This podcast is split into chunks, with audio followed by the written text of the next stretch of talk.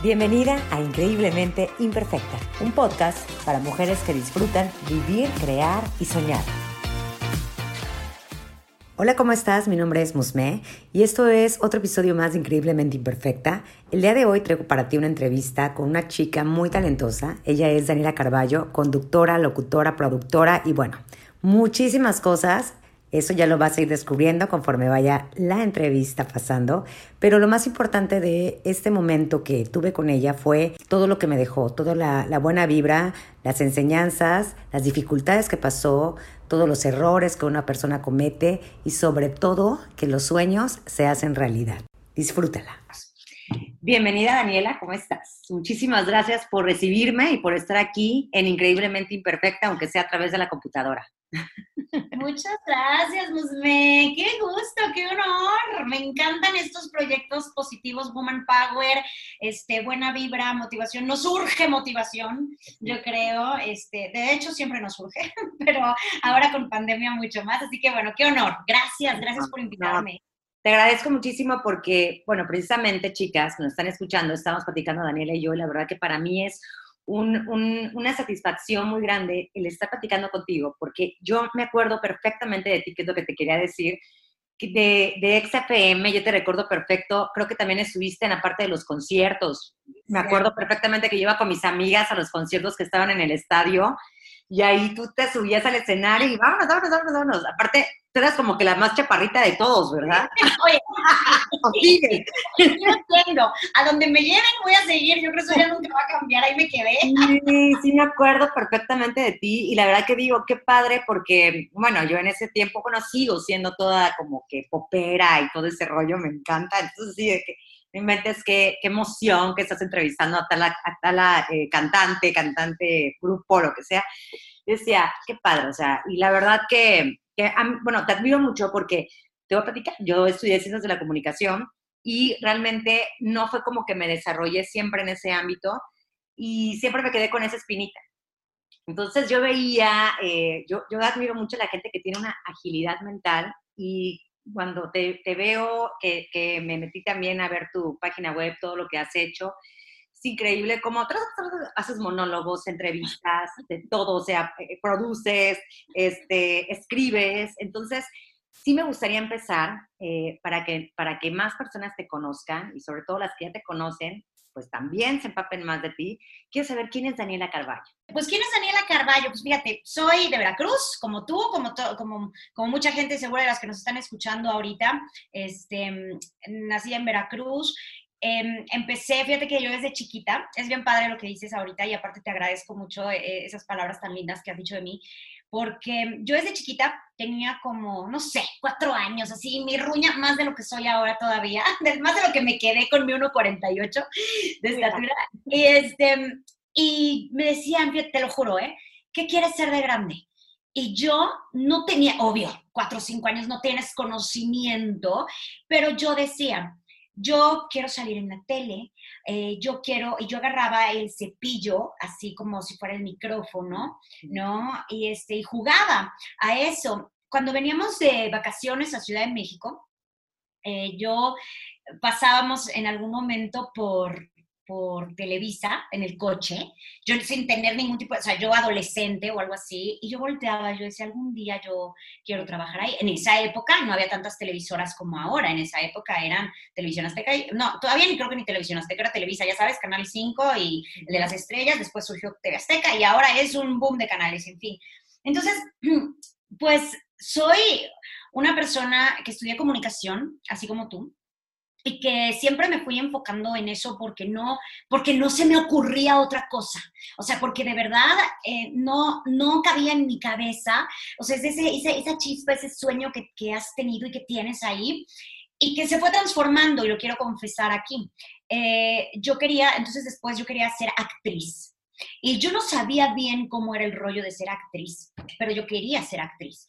Y cuando llega la parte de, terminas la prepa y llega la parte de, ahora sí, ¿no? Pues o te vas a México, porque tú siendo de Veracruz me entiendes perfectamente bien, o te vas a México y te metes ya sea CEA, CEFAC o lo que sea, estas escuelas, o Patricia Respino, cualquiera de estas, o, este, o qué hacemos. Y entonces mis papás en esa época me dijeron, Dani, pues si quieres, bueno, Daniela, porque no me dicen Dani, mis papás me dicen Daniela, entonces, este, si quieres, pues te apoyamos en lo que tú quieras. Si quieres irte a México, vete a México. Pero, hija, ¿no te gustaría estudiar comunicación y después a lo mejor hacer este, ya lo de la actuación? Y en ese momento dije, sí, es más completo, va, órale. Y lo hice y no me arrepiento. Pero ¿quién soy? Pues soy una mujer de 40 años, muy bien vividos, Musme. De veras he hecho lo que se me ha dado la gana. Que me vale madre que si la crítica, que si el chisme, ya sabes, porque en Veracruz somos bien chismosas y mitoteras y nos encanta estar y que si la vieja está re loca y una vez me rapea Coco y me vale madre, o sea, sí soy eso y, y qué. Pero sobre todo, ¿sabes qué? Y siempre lo digo, lo digo mucha, o me lo digo yo, soy una persona muy feliz, que ha hecho una carrera, pues sí, en medios, pues ya de 20 años en esto. ¡20 años tengo usted! Ah, o sea, empezaste súper chiquita, empezaste, pues sí, a los 20. Sí, empecé ya en haciendo cosas para tele desde que inicié la carrera. Y ya después ya me metí súper de lleno en XAFM, que es cuando tú me recuerdas, claro. Este, en el escenario.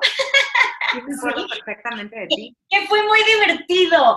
Eh, o sea, hice grandes amigos ahí y fue una época, no sé, una época, te juro. No, o sea, fue como mi, mi boom. Oye, ¿y cómo ha sido tu trayecto? O sea, porque ahorita ya vives en México. ¿Cuánto tiempo llevas viviendo allá y cómo fue que llegaste a donde estás ahorita? A ver, platícanos un poquito. Mira, mi relación con la Ciudad de México es, es este de amor y desamor es tóxica, como todas las relaciones que valen la pena. No, no,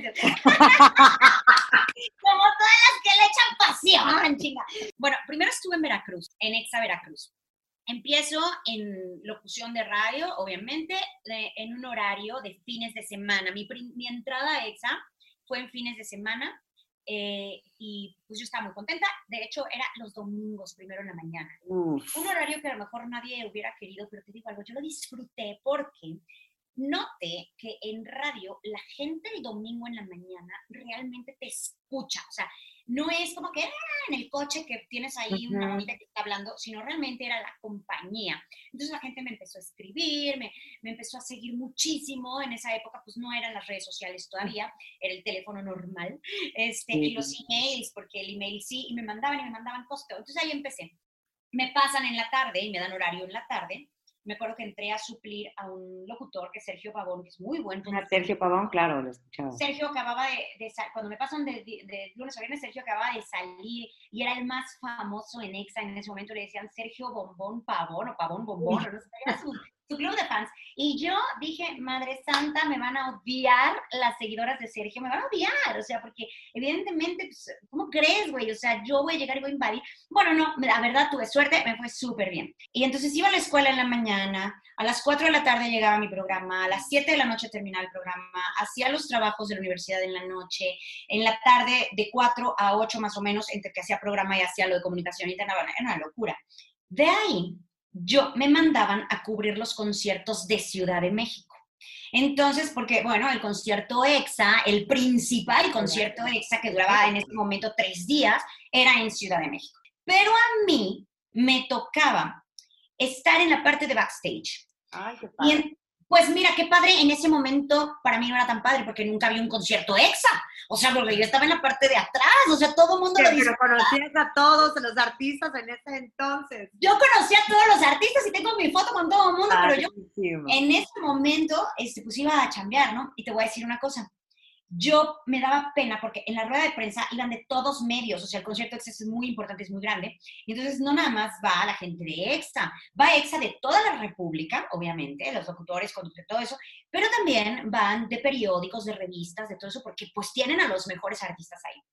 Y entonces, Daniela estaba en las ruedas de prensa, me chutaba todos, ¿eh? como cinco horas diarias o seis horas diarias en ruedas de prensa, llegaba cada uno de los artistas y había veces que algunos de mis colegas, eh, compañeros, reporteros o locutores, pues ya estaban, o sea, tenían tanto, tanto invitado, la verdad es que llega un momento en que es bien pesado. Entonces ya no preguntaban en algunas ocasiones y yo decía, no, no mames, o sea, está el artista enfrente, pues hay que preguntarle, ¿no? Y yo alzaba la mano y sacaba una pregunta de la nada, tipo Pepito, ¿eh? O sea, así de hoy no tengo idea de quién es este que está con su primer disco, pero yo a ver qué le pregunto para, pues, para hacer plática, ¿no? Para romper el hielo. Y así es como me vio el que fue mi siguiente jefe en MBS, que es un tipazo, un, cerebro talentosísimo, admirable verdaderamente, que se llama Jorge Martínez del Campo, que es el director hasta la fecha de MBS, director general de MBS Guadalajara. Y entonces en eso me hablan por teléfono y me dice mi jefe de Veracruz, Dani, este, pues nada, me está pidiendo eh, Jorge Martínez del Campo que si te puedes ir a trabajar allá, o sea, te está pidiendo, y pues lógicamente te van a pagar muy bien, te vas de gerente de promoción, y me fui a vivir a Guadalajara. Entonces en Guadalajara estuve menos de un año, casi un año, casi cumplí el año, dejé, renuncié, dejé todo el plan de promoción del año siguiente. Y con todo y que me fui en, de, o sea, de forma difícil, ¿no? Me regreso a Veracruz. Oye, ahí voy de nuevo con caras. Vamos de regreso. con mis maletas y todos mis sueños regresando a Veracha de mi corazón, ¿no? Y pues dije, pues me voy a titular, porque tampoco me había titulado. Hice la tesis a la revista y dije, pues perfecto, me titulo. Y ve qué chistoso fue esto. Me titulé cuando en eso mandé mi demo sola, o sea, no le pedí a mi jefe, al que ya no era mi jefe, porque yo ya había, ya estaba ahora sin trabajo en Veracruz, pues ya regresé y ya me titulé y ahí estaba, ¿no? Entonces, este, mandé mi demo porque dije, voy a estudiar actuación, pero necesito mantenerme. ¿De qué voy a vivir? O sea, qué chingona ya es de ser actriz, pero pues mi hija ya, ¿quién es 20? Pues ya en ese momento tenía 22, 23 años, ¿no? ¿Y cuál es mi sorpresa? Que me habla otra vez el que había sido mi jefe de Veracruz y me dice, Daniela, ¿dónde estás? Y yo estaba tomándome unas fotos con unas amigas, así, alberca, fiesta americana, o sea, feliz de la vida, ya sabes que no sé cómo entraba a los hoteles, como quería. Y entonces, este, y yo pues tomándome unas fotos, ¿por qué? ¿Qué crees? Sí, sí, sí, obvio, ¿no? Vida ocupada. Y me dice, ve a hacer tu maleta y mañana te recibe Jessy Cervantes en Ciudad de México. Este, tiene una cita con, o sea, ya me pidió tu teléfono y todo, y pues que mandaste tu demo y yo, ay, sí, mandé mi demo. Ok, wow, pues órale. Aparte te quiero decir que mandé el demo, obvio, que la gente ubique. No estamos hablando de ahora que lo mandas este, por USB, WhatsApp, lo que sea. No, no, no, mandé el disco, o sea, así, paquetería. ¿Ok? Entonces llego a México, tuve la entrevista y me dijo Jessy, oye, este, pues sí, sí te he visto, porque luego sales en la revista EXA, como siempre, alzando la mano como Pepito, entrevistando gente, no sé qué. Y me dice, pues me gustó mucho tu demo. Eh, le pregunté, por eso te digo que qué bonito dejar las cosas lo mejor que uno puede, por muy, como sea la circunstancia, ¿eh? por muy injusto que en el momento lo veas. Pero me dice, hablé a México y pues Jorge Martínez del Campo se expresó muy bien de ti, que eres muy trabajador y me contó pues que hiciste muy buena chama y todo eso. Y, y bueno, pues ahora le va, pero te quiero todo el día. Para que le vean la sufrida, ¿eh? Yo ya había sido locutora en Veracruz, que no es por nada, pero me había ido, la verdad, súper bien. O sea, yo ya tenía muy, mi buen rating y toda la cosa. Ya me había ido a Guadalajara, ya había sido gerente de promoción y aparte locutora en Guadalajara. Y cuando me dice que sí me aceptaba en México, me dijo, pero, ok, para que tengas tu cabina, o sea, tu, tu espacio de, de locución, como ya lo había yo sido antes, me dice, tienes que pasar seis meses en el examóvil. El examóvil aquí en Ciudad de México es diario de 7 de la mañana a 1 de la tarde y vas a las colonias más recónditas que te puedas imaginar aquí en Ciudad de México para regalar este, pues, las, las promociones que tenga, boletos o lo que sea. Y yo, neta, pues ahora le entro, va. Y me dice, no, pero también te quiero para que hagas relaciones públicas. Aquí no es como en Veracruz. Y me dice, y aparte Jesse es un tipazo, es una persona admirable, ha, hecho, bueno, es, es, una figura en el mundo de la radio, mm, en el, de la radio y del medio artístico, es respetadísimo, ¿no? Pero es súper exigente, pues no tienes una idea, o sea, ese, ese hombre es hijo. Entonces me dice, pues lo tomas o lo dejas. Y así vi irse mi actuada. de nuevo. Pero sabes qué? que eran o sea, la vida te va presentando esas oportunidades que no puedes decir que no. O sea, están increíbles de todas maneras, ¿no? Entonces dices, güey, yo iba buscando una cosa, pero no se dio eso, pero se dio algo mejor, ¿no? O sea, se dio algo que, me ha hecho muy, pero muy feliz. Y así fue. Entonces, este, estuve tres años en, en radio en México, en Ciudad de México, y te estoy hablando del 2004, 5 y 6 quiero decir un paréntesis, a los seis meses exactamente, le dije, Jesse, ya cumplí seis meses, ¿qué onda? se acabó mi estancia en el examóvil, ¿qué onda? Y este, bueno, y de ahí empecé, tuve mi cabina, después me tocó hacer eh, Big Brother, eh, que en ese momento fue wow, Big Brother, fue el boom de Big Brother, y me tocó hacerlo. Exa tenía la exclusiva, se hacía Big Brother desde, desde la casa, así se llamaba, y era cuando la gente de Big Brother en la cabina de Exa, bueno, de, de la casa de Big Brother tenía una cabina como de radio, y hablaban de temas, o sea, la, la, voz de Big Brother les ponía como temas de que cuéntanos, tu, cuéntanos de tu última relación, ¿no? Y ellos tenían que desenvolver y, sacar netas, digamos, bueno, quien ponía los temas para esas pláticas era yo, ¿no? O sea, eh, eh, yo era productora de contenido de Big Brother, pero en radio. Después me tocó hacer Cantando por un Sueño y ahí, Musme, entré entonces a hacer Big, Cantando por un Sueño. ¿Y dónde crees que se hacía Cantando por un Sueño, aunque fuera para radio? En Televisa. Uy, o sea, tu sueño hecho realidad. Ese sueño que yo tenía y que yo decía, yo voy a trabajar un día en Televisa, porque yo decía, ahí voy, a... pues yo entraba a los pasillos de Televisa, yo entraba al camerino de Televisa, yo entraba, y yo en ese momento decía, ah, ah, ah, aquí estoy, ¿no? O sea, y tengo a Yuri al lado porque era este coach o no sé qué cosa, y tengo, y era así de, no puedo creer, tenía Lupita D'Alessio ahí, no me tocó ver mil cosas ahí, todo. entonces era como, uff, o sea, se, las cosas, los sueños se cumplen, ¿no? O sea, ten cuidado con lo que deseas, dices, porque dicen porque se hace real se, las cosas, los sueños se cumplen, ¿no? O sea, ten cuidado con lo que deseas, dices, porque dicen porque se hace realidad. Y bueno, después empezó, hubo otro, obvio, Jesse era el director y sigue siendo el director artístico nacional, ahora ya internacional, y tiene todo un, ¿no? Este, hoy una gran nomenclatura en su, en su puesto. Y obviamente entre él y yo había también otro, otro gerente. Y ya no tenía yo una buena relación con ese gerente, la verdad. Y ya no estaba siendo tan padre, entonces yo estaba ya muy estresada también. Y Jesse un día habló conmigo y me dijo, Dani, o te vas o pues te van a acabar corriendo, este güey te va a correr porque pues neta no te quiere, o sea, ya, eh, ya han pasado varias cosas, siempre, ¿no? Y me arriesgué y me fui. Y entonces eh, regresé a Veracruz y estuve un tiempo en Veracruz. Te quiero decir que prácticamente me estaba haciendo imposible encontrar trabajo de locutora en Veracruz. O sea, imagínate toda la experiencia que ya tenía, pero me decían, ah, no, ¿por qué quieres entrar? Este, estás sobrada, me decían ese tipo, esa, eso me lo dijeron como tres veces. ¿Qué significaría? Ajá, como diciendo, no, porque me vas a renunciar enseguida. Ya cuando llevaba seis meses ya así, me dice mi hermana, una de mis hermanas que vivía en Veracruz, ella trabajaba en una empresa de organización de eventos y promociones, de BTL. Me dice, oye Daniela, pues aquí mi jefe quiere que vengas este, a trabajar por Navidad, porque este, pues, hay mucho, mucho trabajo, Telcel era el cliente principal y hay mucho que hacer y pues tú eres súper buena organizando eventos, promoción, ya has estado en eso y pues quiere que vengas. Pues quiero decirte que esos dos, eh, ese, ese, ese periodo vacacional que iba a ser, se convirtió primero en dos meses, después me pidieron que lo extendiéramos a cuatro meses y después me pidió que me volviera socia eh, de este hombre que era y con mi hermana y nos volvimos socios y fundamos una nueva empresa igual de promociones y eventos y me fui a vivir a Puebla para ser la gerente de la sucursal de Puebla.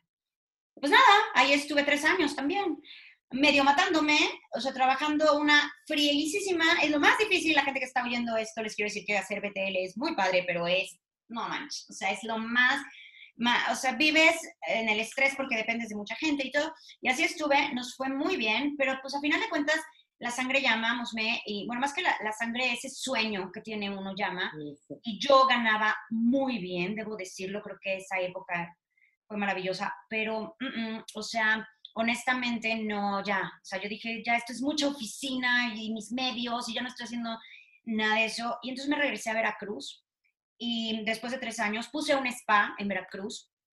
Me metí a estudiar masoterapeuta, aprendí siete técnicas de masaje. hice, hice, una maestría en psicoterapia ericksoniana, porque aparte ya me estaba deprimiendo, ¿no? Y también pasé un periodo de depresión ahí justo. Entonces me meto a estudiar esta maestría, me súper ayuda, me cambia la vida.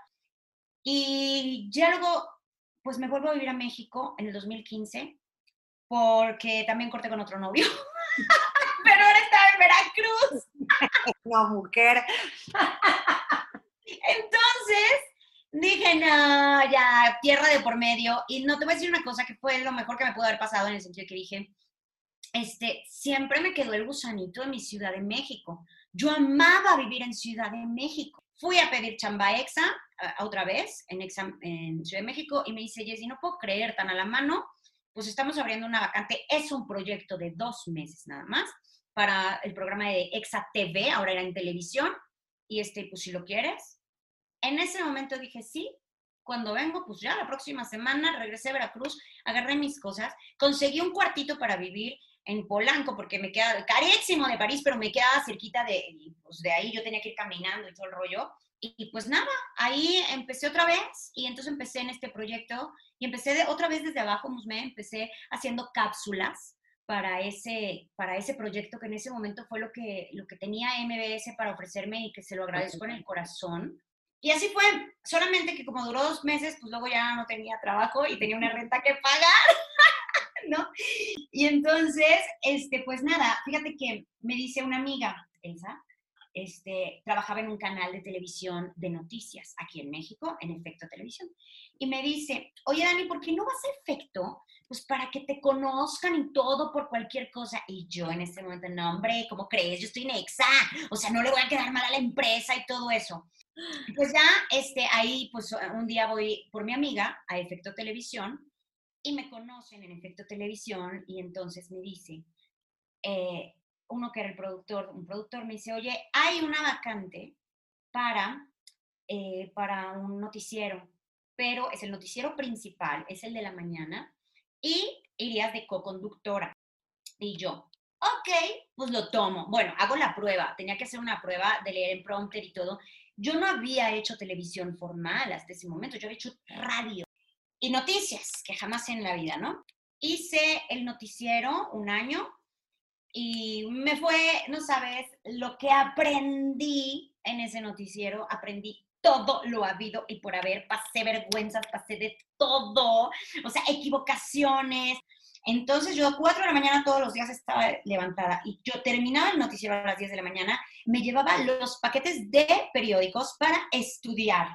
Y después de eso eh, me ofrecen un programa, como yo había hecho, les platiqué casual que había hecho un programa de, pues que había hecho Big Brother en, en, producción de contenido. Entonces ahí me dicen, oye, este, pues tú ya hiciste un reality, aunque sea en radio, queremos hacer un reality acá, pero de, de, de teatro, de, ensayos de teatro y de actores. Pues me lo he hecho. Entonces me dieron ya ese programa en donde fui la productora, ahí me vuelvo productora y entonces hago toda la producción y la conducción de ese programa, que está padrísimo, que se llama Deadline. Y después de eso me dicen, en efecto, bueno, ¿por qué no? Vamos, vamos a hacer un programa de revista. Y después el canal termina, literalmente, me vuelvo a quedar sin trabajo. Ya parece entonces, ya tenía quien es mi pareja actual, que es Bernardo Lartigue, quien era director eh, del canal de televisión, decimos vamos a poner nuestra propia productora, ¿no? Y te quiero contar algo padrísimo, como por arte de magia, tú no me preguntes por qué, porque Dios es bueno. Me llega un mensaje, ahora sí por WhatsApp, porque ya, ya ya WhatsApp. otra época. Soy productor de teatro y quiero ver si no te interesaría este, actuar, ser la, la protagonista de una obra de teatro en corto. Hecho realidad, o sea. ¡La actuación llegó! Pero la actuación o sea, él te habla solamente porque te veía. Porque me veía, porque me conocía de que era conductora, de cómo hablaba y todo. Y yo le dije, fui muy sincera con él y le dije, yo no he estudiado teatro. Yo no he estudiado actuación. Yo no quiero echar a perder tu obra. Era de teatro en corto. Las obras aquí en... Ah, pues en Veracruz también hay teatro en corto, ¿no? Este, bueno, en Veracruz había microteatro. Ajá, microteatro. Bueno, aquí en México está Teatro en Corto, que es el de Lola Cortés, que ahorita creo que ya no está. Bueno, pandemia, ¿no? Y, este, y entonces en ese momento, pero pues las obras de Teatro en Corto aquí son bastante bastante conocidas, te puedes topar como una desconocida como yo que salga en la obra, o te puedes topar que tengas, pues no sé, por ejemplo, conmigo en, las, en el cuarto de junto estaba Dalila Polanco, estaban, o sea, muchos actores que sí son conocidos, ¿sabes? Como que están revueltos, la cosa, un ambiente muy bohemio, muy padre. Pues ahí me tienes, pues ¿sabes qué hice? Claro que dije que sí, obvio, pero me metí a estudiar clases intensivas de teatro, este, para poder hacer pues lo mejor posible, ¿no? Y así estuve en toda la temporada y ya después de eso, Bernardo, quien había sido director de este canal, pusimos, compramos con nuestro dinero que ya teníamos ahorrado, ya para eso ya éramos pareja, ya éramos novios, ya vivíamos juntos y armamos el proyecto siguiente que fue High Alay, un programa, yo no sé si tú te acuerdas de mi en Veracruz, siempre he saludado, High Alay, ¿no? Ese era mi saludo. En ese momento, pues le pusimos al programa Hayalai, ahora sí un programa con todo hecho de nosotros, toda la temporada, un programa enorme, Musme, que después te va a pasar unas ligas para que lo veas, este, sigue pasando ahora en Cadena Trending. Terminamos de hacer ese, hacemos otro programa de viajes que se llama Andando con Dani Carballo, y ahora tenemos esta oportunidad de asociarnos con un canal de televisión, que es donde estoy ahora, que se llama Cadena Trendy, que sale aquí en Ciudad de México y zona metropolitana, en el canal 77 de Easy, y pues ahora somos socios del canal y pues renovándolo, sacándolo adelante, este, ya con propios contenidos. Ahora sí, oye, ahora sí ya no me pueden correr. estoy del otro lado, ¿no? No, y este, pues es más difícil creo estar del otro lado, ¿eh? Muchos pagos que hacer y muchas cosas, pero la verdad es que pues ha sido todo este trayecto. Entonces, como te puedes dar cuenta, digo, ya hablé 500 horas, pero fui, vine de Ciudad de México, es esa relación que, que yo seguramente algún día me voy a ir de aquí porque también hay planes para, para invertir, hemos invertido en otras cosas, ¿no? Pero la verdad es que la Ciudad de México, pues me ha dado muchísimo, ¿no? O sea, muchas alegrías, muchas dificultades, muchas soledades, muchas cosas. Oye, Daniela, y es que ahorita que te escucho, es como, para empezar, me inyectas una energía impresionante, porque te voy a ser honesta, yo soy de las abuelitas que como a las 10 de la noche yo ya estoy acostada en mi cama y ahorita no tengo nada de sueño por todo lo que... No, queda todavía un rato, Musme. No importa, pero estoy así como que quiero sacarte más, quiero sacarte más. Yo quiero que, me digas, muy, bueno, ahorita me acabas de contar todo porque realmente no es, no es algo que surgió de la noche a la mañana, que eso es lo que, esa es mi intención, que, que escuchen, o sea, que todo lleva un proceso. Y me dio mucha risa ahorita que dijiste que cuando entraste a la parte de las noticias, que te pasó de todo, o sea, que la regaste, que te equivocaste, que tuviste que estudiar, tuviste que levantar temprano, hiciste sacrificios, saliste completamente a tu zona de confort porque estabas, o sea, venías, como comentas, de la radio, del entretenimiento y ahora algo, pues, serio, que a lo mejor no dominabas al 100.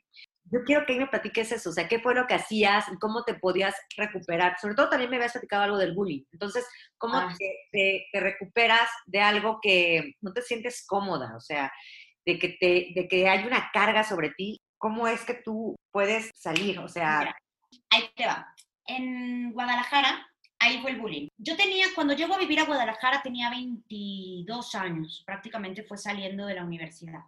Fíjate, me contratan siendo mujer, me contratan siendo más chica, me contrata el director, o sea, el director general, y abajo de él, pues obvio había director artístico, gerente de promoción y todo este rollo, y unos locutores que ya eran famosos en Guadalajara. Entonces, cuando llego yo, empiezan con la onda a inventar, como en todos lados, bueno, no como en todos lados, y ojalá y cada vez haya menos de eso, porque es una estupidez, o sea, pero ya sabes, ¿no? Pues esta porque jarocha de una ciudad más chica, porque bueno, pues, ¿no? Ya, todo el mundo se siente rey, o sea, y todos defendemos nuestro lugar, está bien, ¿no? Pero pues esta, porque esta, este, provincianita, ¿no? Así me decían, este, de Veracruz, anda con el jefe, seguro se está acostando con él. Eh, y entonces a mí me pusieron a ser como la policía. Y hoy, al paso del tiempo, digo, pues cometí muchos errores, ¿sabes? Porque mi trabajo era ponerlos a trabajar, a hacer promociones que no estaban acostumbrados. Y de repente yo veía, pues, que estos hacían sus mañas y todo eso. Y yo fui muy estricta, fui muy fiel a lo que tenía yo que hacer, pero hoy tengo mucho más colmillo para eso, para ganarme a la gente.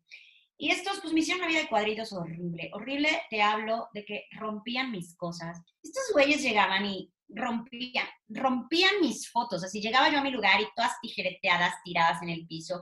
Pasaba yo y echaban desinfectante cuando pasaba yo. Mira, hoy tan normal con el COVID, pero en esa época, ¿no? Tenían que ir a un lugar, no llegaba, tenía yo que arreglármelas para solucionar eso. Pero el que era en ese momento el, el, el director de promoción o lo que sea, tampoco confiaba en mí, o sea, yo le decía, es que me hicieron esto, es que no sé qué, pues la verdad es que como que no confió. Por eso yo creo que gracias a que no confió y, y me, le valí gorro, o sea, me dio ese, como, esas ganas de decir, güey, pues en mí no va a quedar. Por eso le dejé el programa de promoción hecho de todo el año. Y el día que me fui, le dije, aquí está, fíjate lo que le dije, aquí está la carpeta, aquí tienes todo lo del próximo año. Y pues te quiero decir que lamento mucho que no confíes en mí. Y me fui. Y al año, ese, ese, ese gerente de promoción me lo encuentro en el concierto EXA de México, pero yo ya trabajando en Ciudad de México. Y me dijo, Dani, ¿qué razón tenías? cómo no te escuché y te felicito y qué pena me da contigo no haber creído en ti. La vida, la vida, Musme, la vida se encarga. O sea, es que es como mágico el asunto. La vida siempre te compensa. Lo que pasa que a veces estamos eh, muy obstinados en que queremos que sea como nosotros queremos y en el tiempo que nosotros queremos. Y eso nos frustra y nos daña. Pero la realidad es que cuando trabajamos y lo hacemos lo mejor que podemos, entonces no puede haber un error. O sea, las cosas tienen que surgir.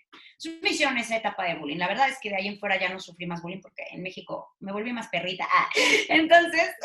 que ya uno empieza, pues así que se tiene que ir empapando de cosas, uno tiene que sufrir de cierta, pues se escucha muy dramático, pero pues, es la verdad, o sea, uno tiene que, que, que verse las negras para poder salir y ser ahora sí que en su esplendor ante todo lo que venga.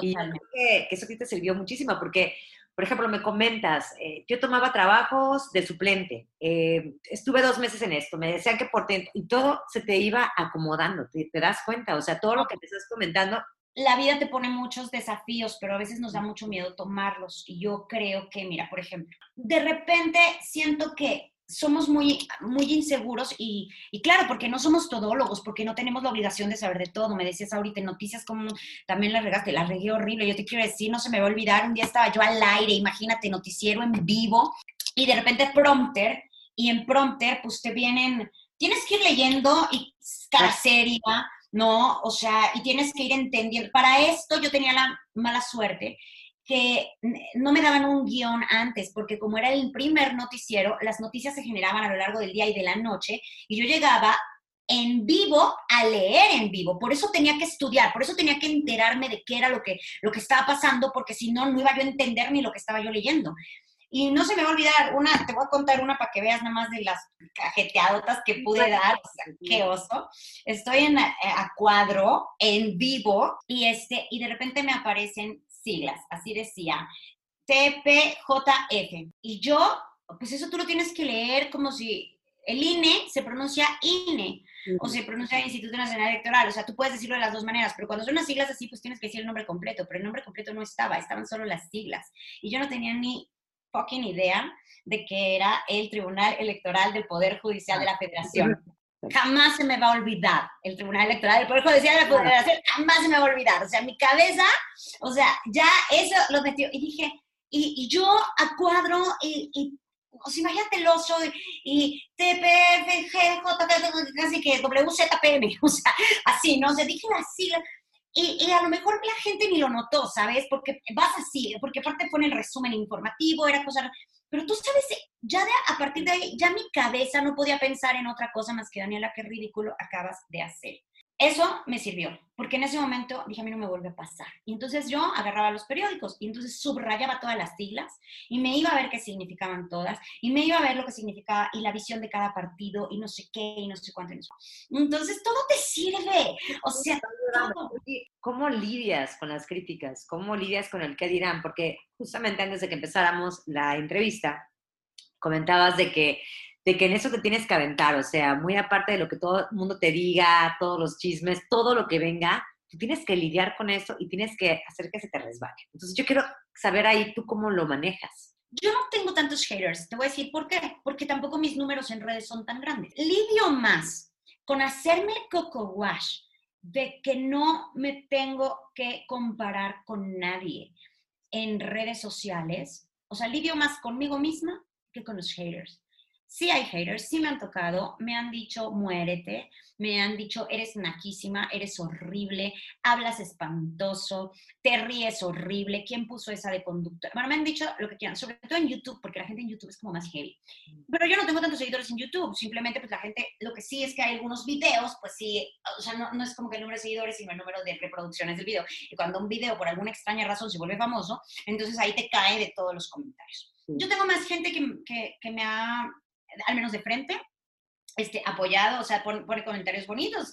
Em, pero las redes sociales para mí sí son o han sido complicadas porque yo soy muy libre, entonces yo no tengo una, no he tenido una estrategia para mis redes sociales, ¿sabes? Sino que yo pongo pues como soy yo. Y entonces de repente hay público para todo y eso me queda claro, pero pues no, pues, no es lo, a, veces lo que está pegando, ¿ah? O sea, pues no, no tengo, o sea, no sé, es como los artistas que me toca entrevistar a muchos de muy buenas trayectorias, pero que dicen, pues no, no está pegando mi música porque ahorita está el reggaetón, ¿va? Y pues yo no, no, no canto reggaetón. Entonces, esa parte ha sido más una, una lucha, porque sí la he tenido, como me imagino que mucha gente la tiene, este, pues con exigencia con uno mismo, ¿no? Y uno se exige, ¿y por qué esto no pegó? ¿Y por qué esto no? ¿O, por qué me mandaron esto? O algo así. Pero un día recibí de, precisamente un video en YouTube, ese tipo de comentarios, hasta el grado de un tipo que me ponía, no se me olvida, me ponía, estaba yo en el teatro aquí, viendo una obra de teatro, y, me, y en el intermedio, pues chequé mi celular, ¿no? Y tenía mensajes de, en YouTube y pues, reviso y dije, a ver qué. Y un tipo me pone, ¿no te cansas de hacer el ridículo? O sea, llevas toda una vida trabajando y en nada lo has hecho bien y no sé qué, y no sé qué, y no sé qué. Bueno, primer mensaje. No le contesté, obviamente. Segundo mensaje. Porque te sigo, porque tú eres de Veracruz y no sé qué, y no sé cuánto. Me di cuenta, sabía mi vida, unos meses, sabía mi vida, pero ofendiéndome todo el tiempo, ¿no? Pero se sabía todos mis proyectos. Y ahí sí le contesté y le dije, güey, pues no te gusta tan, o sea, ya no me sigas. O sea que, pues lo siento, ¿no? O sea, sí, sí soy de Veracruz, qué chido que tú también, pero pues lo siento no ser como tú quisieras que yo sea, ¿no? Y entonces me contesta, bueno, pues es que todos quisiéramos que fueras una Salma Hayek, ¿no? Así me puso, dime qué bizarres es esa. Y yo, no mames, a mí también me encantaría ser Salma Hayek. Te juro que me encantaría, pero no lo soy, güey. O sea, no he logrado ser Salma Hayek, no es más. Mi sueño de la actuación ahí se quedó todavía. Entonces, este, yo entendí y Bernardo ahí me dijo, le dije, mira qué cosas tan feas me está diciendo, porque era ya muérete, este, estás espantosa, o sea, cosas así, ¿no? Y en ese momento Bernardo me dijo, ¿cuántas vistas tiene ese video? Pues no sé, 70 mil vistas. ¿Cuántos mensajes, cuántos likes tiene el video? No, pues, haz de cuenta, mil, dos mil. Este, ajá, ¿y cuántos comentarios tienes? No, pues 20. Daniela, ¿y por qué te estás preocupando?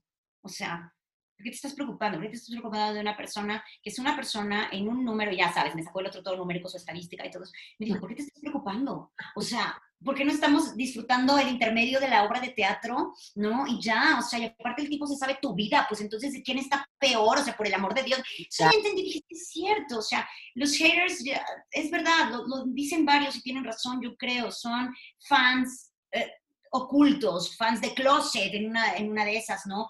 Y es verdad que a veces uno critica lo que uno y yo no digo que, ay, porque me tienen envidia, no, pero a veces uno tiene frustraciones que ni uno sabe que tiene, ¿sabes? O sea, a veces tenemos cosas escondidillas por ahí en la vida, como ciertos traumas, ciertas cositas, y las echamos, las escupimos a quien está haciendo algo. En otra ocasión, un tipo que dije, en Facebook puse algo como, no se les olvide que mañana voy a tener el giveaway, voy a regalar Y un tipo me pone, no se te hace, ahora, ahora en pandemia me escribió un tipo de Veracruz, además que ese sí está en mis contactos de Facebook.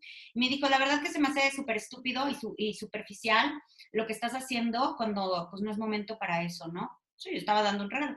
Y yo le contesté, ¿y qué es lo superficial? Porque yo en pandemia empecé a hacer el programa de, eh, de diario. Antes mi programa era una vez por semana en foro y yo en pandemia empezamos a hacerlo desde casa diario.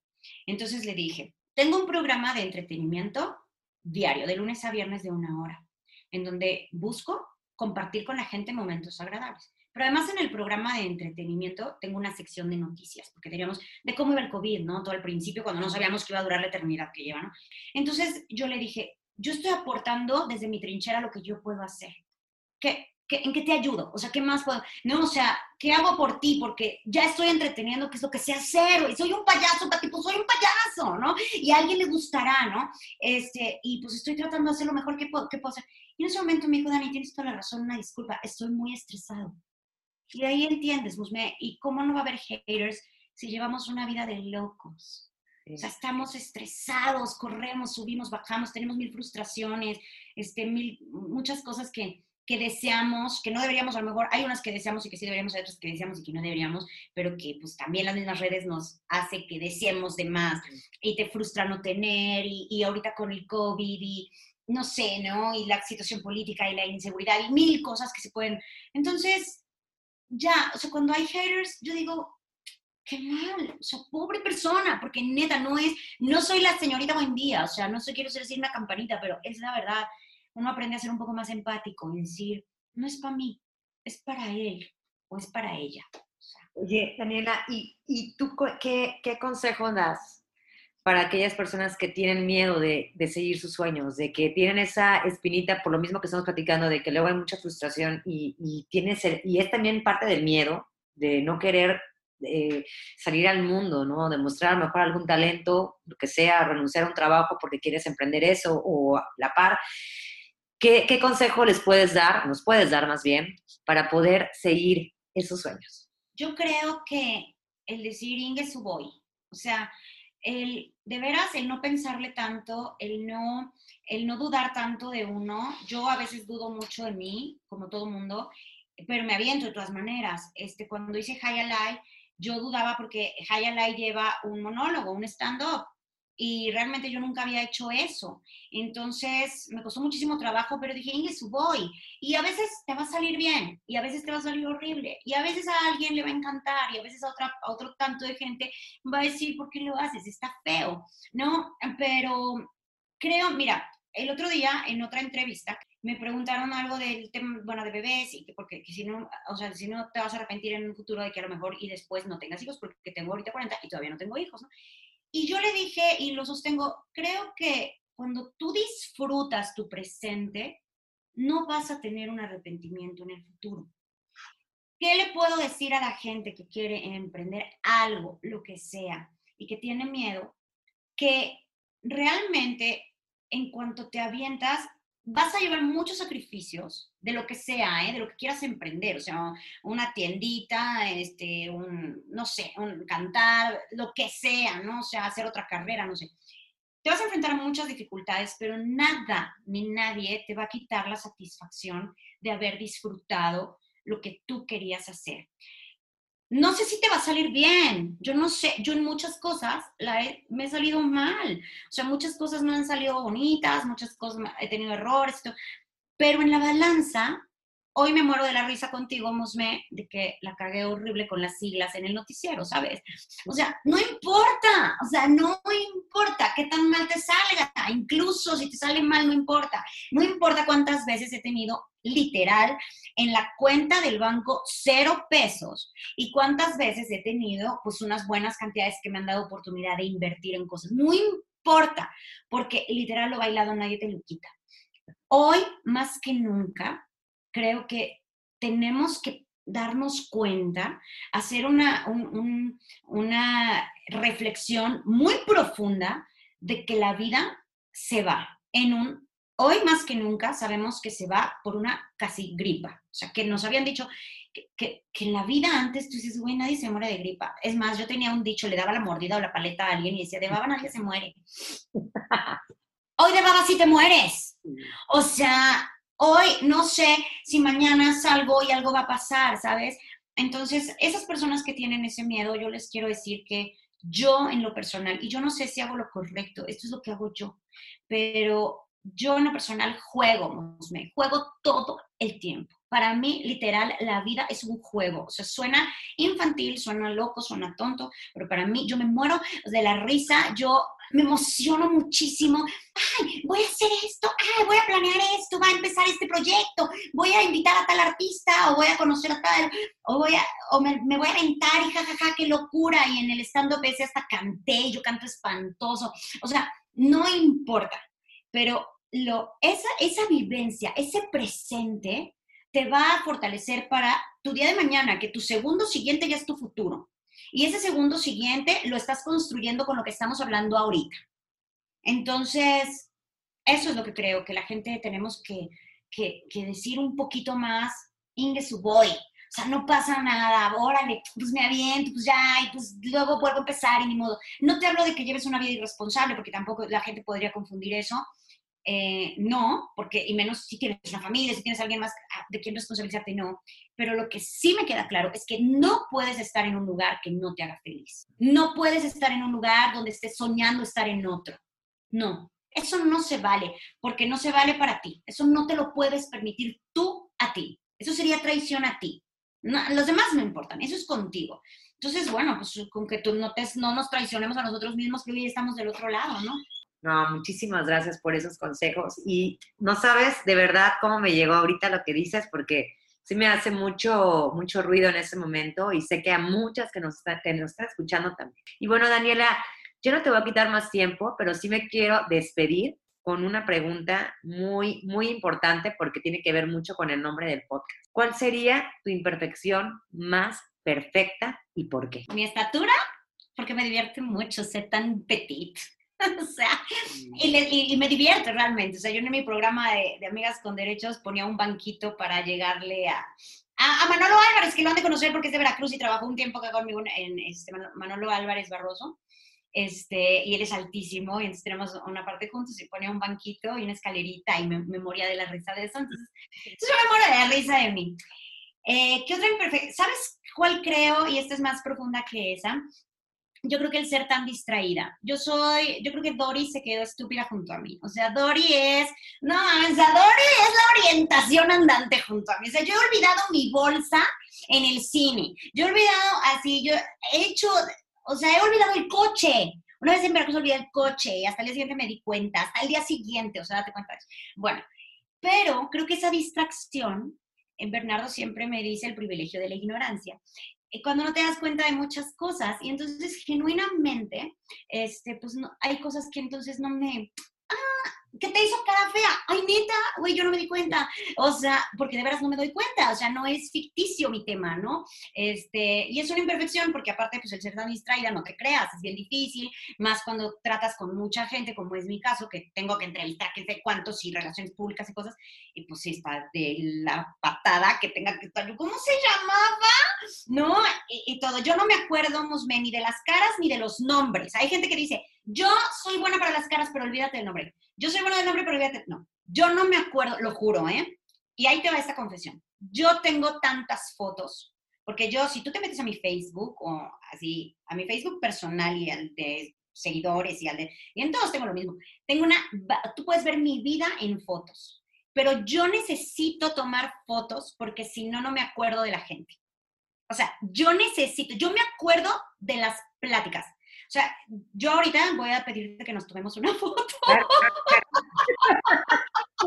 y te voy a poner mi nombre en WhatsApp. Porque yo me voy a acordar siempre de las conversaciones. Yo me acuerdo de la persona que me dijo esto y el otro, no manches, me impactó tal cosa y todo pero ni las caras ni los nombres. Y eso es una imperfección muy grave porque la gente la puede pensar y con justa razón que es una falta de respeto pero no me lo tomen así, mejor consideren que yo veo la esencia, la conversación, la energía, este, las sonrisas, o sea, otras cosas, ¿no? Pero creo que esa, esa sería mi imperfección más perfecta, fíjate. yo creo que coincidimos mucho, ¿eh? Yo también soy la peor persona, eh, o sea, de verdad, o sea, yo, yo también, luego no, no, sé quién es la persona que me está saludando y aparte que tengo que usar los lentes porque cuando no los traigo, pues peor. Peor. Entonces, pero bueno, suele pasar. Pero bueno, Daniela, de verdad no sabes, y vuelvo a repetirlo, el gusto y muchísimas gracias también por la oportunidad que me acabas de dar y que me hayas dado este espacio y este momento. De verdad que, que, que estoy muy agradecida. No, gracias a ti. Mira, me dijeras ¿dónde podemos encontrarte? Tengo mi página, es www.danielacarballo. Esa es mi página. En Instagram y en Twitter estoy como arroba Dani Carballo. Y en Facebook estoy como Daniela Carballo. Em, estoy de lunes a viernes. Me encantará que me acompañen, porque de veras es un esfuerzo bien bonito que hacemos con este programa Pipiris Nice, que es el que tengo actualmente. Este, estoy de lunes a viernes a las 7 de la noche. En Veracruz eh, no, me, no me pueden ver en televisión porque el canal se ve en Ciudad de México y zona metropolitana, pero se transmite por Facebook eh, en vía streaming todos los días a las 7 de la noche en vivo. Ahí pueden ver todas mis metidas de pata y todo, todo, todo. Pero bueno, ahí este, me pueden ver en el Facebook mío, en Daniela Carballo, o en el Facebook de Cadena Trendy TV, que es este, el, Facebook del canal a las 7 de la noche. Y de veras me va a dar mucho gusto, mucho gusto que me acompañen y también en Instagram. Y ahí estamos haciendo comunidad y, y pues siendo así, como dices, ¿no? Este, muy imperfectas, pero muy perfectas, perfectamente imperfectas. Así es. Muchísimas gracias por tu tiempo y chicas, eh, pues bueno, esta fue Daniela Carballo, ahora sí que nos platicó de todo y tienen una persona más para inspirarse.